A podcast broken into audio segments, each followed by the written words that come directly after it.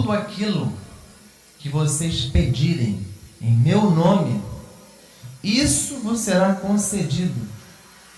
É o segredo da eficácia da oração cristã, que seja feita em nome de nosso Senhor Jesus Cristo. A oração é essa grande arma que Deus nos deu, que nos dá acesso ao coração do Pai. E nosso Senhor, antes de voltar ao Pai, antes da sua ascensão, nos entrega esse segredo, nos entrega de bandeja esse grande segredo de sermos atendidos em nossas preces. É uma forma dele permanecer entre nós e muito perto de nós, e muito mais ainda, dentro de nós, porque a oração em nome de Jesus é exatamente Ele rezando em nosso coração, intercedendo e nos alcançando de Deus aquilo de que necessitamos verdadeiramente. É claro que não se trata apenas de acrescentar essa frase a cada pedido que se faz. Como de vez em quando nós escutamos, né? Ah, que isso aconteça, que Deus me dê isso, que Ele me livre daquilo, em nome de Jesus. Não é simplesmente repetir essa frase, não é? Não é isso que é a oração em nome de Jesus. Não se trata disso. Isso é mera palavra vazia. Pedir em nome dele significa, antes de tudo, confiar em seus méritos, na sua obra redentora, no seu amor por nós e na reconciliação que ele alcançou para nós. É oferecer ao Pai não nossos méritos, nossa virtude, nossa bondade pretensa, mas pedir a Ele em nome de Cristo, nosso embaixador. Atender ao Pai em nome dEle, em nome daquilo que Ele fez por nós, em nome do amor que Ele provou ter a vós, entregando a sua vida em sacrifício, até a morte e morte de cruz. É exatamente isso que é rezar em nome de Cristo, em nome de Jesus. E a liturgia da, da Santa Igreja, a todo momento nos ensina isso e nos fala disso. Podem reparar que no final de muitas orações, nós concluímos com a nossa mãe igreja, mãe e mestra da oração, ela que, como boa mãe, nos ensina a rezar, nos ensina a falar com Deus. Então, no fim de muitas preces, nós concluímos com ela: por Cristo, nosso Senhor. Por nosso Senhor Jesus Cristo, vosso Filho, que convosco vive e reina na unidade do Espírito Santo. Ela nos faz exatamente nos apoiarmos em nosso Senhor e Salvador, não na nossa fé, não em nossos merecimentos. Agora existe um sentido mais profundo ainda nessa afirmação Rezar em nome de Cristo significa também rezar em sintonia com Ele, sintonia de coração, sintonia de pensamento, sintonia de vontade, sintonia, sintonia no nosso querer em relação ao dele. Pedir aquilo que ele quer para cada um de nós. Não a nossa vontade, mas a dele. E o texto é claro e diz: o dia que isso acontecer, a nossa alegria será perfeita. Porque sim, tudo aquilo que pedimos nos será dado. Porque eu estou pedindo exatamente o que Deus quer para mim. O que Deus quer me conceder. Claro, para chegar a essa sintonia de coração, essa pureza de alma, há um caminho, há um itinerário cheio de lutas, cheio de quedas, cheios de desafios, até conformarmos a nossa vontade com a dele. Daí a gente deduz que a oração é muito mais me colocar diante de Deus e me tornar a imagem e semelhança do filho dele e pedir para que ele mude o meu coração e o meu querer é muito mais isso do que fazer com que Deus faça a minha vontade. A oração não é forçar Deus a se tornar o meu servo e atender todos os meus pedidos e às vezes todos os meus caprichos, tantas vezes que nem são lícitos e muito menos bons para nós. A oração é mudar a vontade de Deus e fazê-lo servir-me, mas a vontade é mudar-me segundo a vontade e o desígnio de Deus.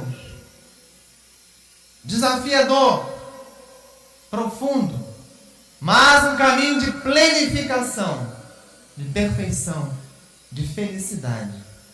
Porque o próprio Evangelho nos ensina quem, quer, quem, quem quiser ganhar a sua vida, defender seus interesses, vai perder a sua vida. Mas quem se perder, quem se entregar a Deus, quem perder a sua vida entregar a sua vontade a Deus, esse vai ganhá-la. Esse ganhará a vida. E a sua vida receberá uma cor nova, um sabor novo, um sentido belo e profundo conforme o plano de Deus. Eu sei que a gente se sente um pouco ameaçado. Puxa, então é assim. Quando eu me aproximo de Deus, não é para Ele me atender. Principalmente não. É para que eu o atenda e a gente pode ficar um pouco com medo, com receio, não é? Fugir da face dele, se esconder. Não, não tenho medo.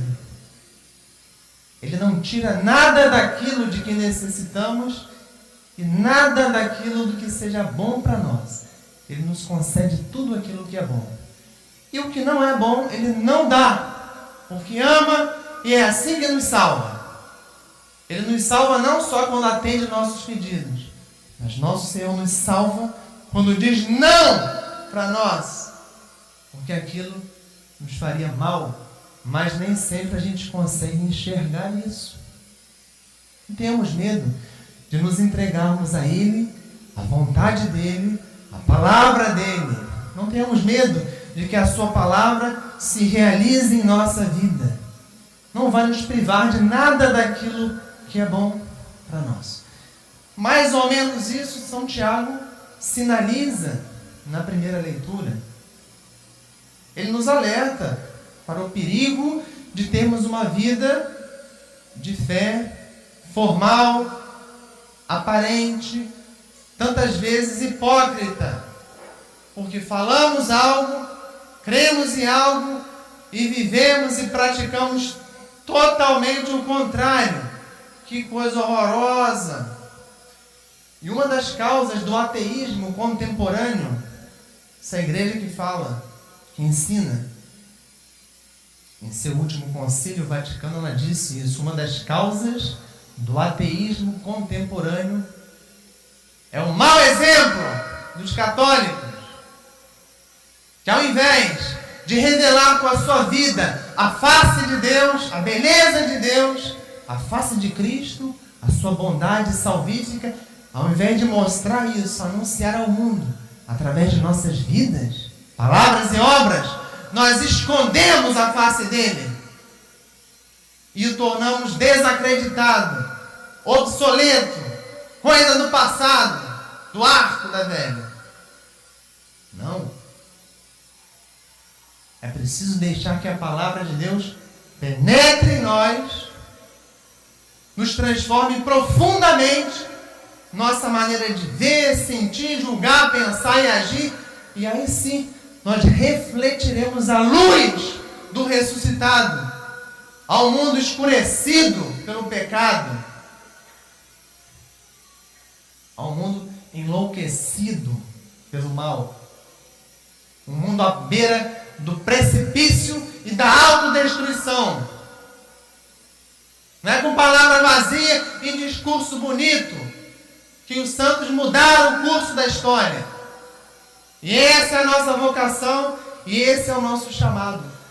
Mas atenção, São Tiago fala algo muito interessante, muito belo. Ele diz assim: aquele que contempla a palavra de Deus, que escuta essa palavra, mas depois não aplica na sua vida, é como se olhasse no espelho a sua face, sua figura, a sua própria fisionomia e depois se esquecesse como é. Um nécio completo. Quem aqui não tem ideia da sua própria fisionomia? Quem aqui se vira uma foto circulando nas redes sociais, tantas vezes sem a nossa licença, né? Uma foto nossa circulando, não ia se reconhecer, isso aqui sou eu. Isso aqui é minha, minha face. Bom, uma pessoa que escuta a palavra de Deus e não aplica na sua vida essa palavra é semelhante a uma pessoa que não é, não é capaz de reconhecer a sua própria fisionomia. Por quê? Deus revela em Sua palavra a nossa identidade profunda, quem nós somos. É impossível que o homem descubra a sua essência, seu ser íntimo, e portanto é impossível que se realize plenamente como pessoa humana também, não só como fiel, não só como católico, mas como pessoa é impossível que ele se realize se não acolhe de Deus essa verdade. Cristo veio revelar à humanidade a sua face, a sua identidade perdida lá no paraíso, no início da história. A nossa identidade profunda é indecifrável se não contemplamos a palavra dele. Portanto, à medida que o homem se adequa à sua palavra, ele é mais ele mesmo. Ele é mais realizado em si mesmo mais contente consigo. Descobre o seu sentido, o sentido da sua vida. Decifra todos os mistérios da vida e da morte, do bem e do mal, do ser, do não ser, da justiça, da injustiça. Não tenhamos medo. Sua palavra certamente nos fará melhor um pouquinho. E a cada dia, dando um passo em direção ao nosso ideal, que é Cristo, o nosso ideal, que é o homem por inteiro, o homem completo, é Jesus, nós somos cacos de gente, pedaços. Temos coisas boas, mas nos falta tanto. Onde encontrar? Quem nos ensinar? Olhem para nosso Senhor Salvador, que não só veio revelar ao homem a face de Deus, mas veio revelar ao homem a sua própria face, a sua própria identidade, o seu próprio ser. Coragem! Vamos pedir ao Espírito Santo que nos faça assimilar tudo isso que essa palavra anunciada aqui se torne vida, a vida da nossa vida, para que nós possamos oferecer vida ao mundo que sofre o peso e a loucura de uma cultura de morte.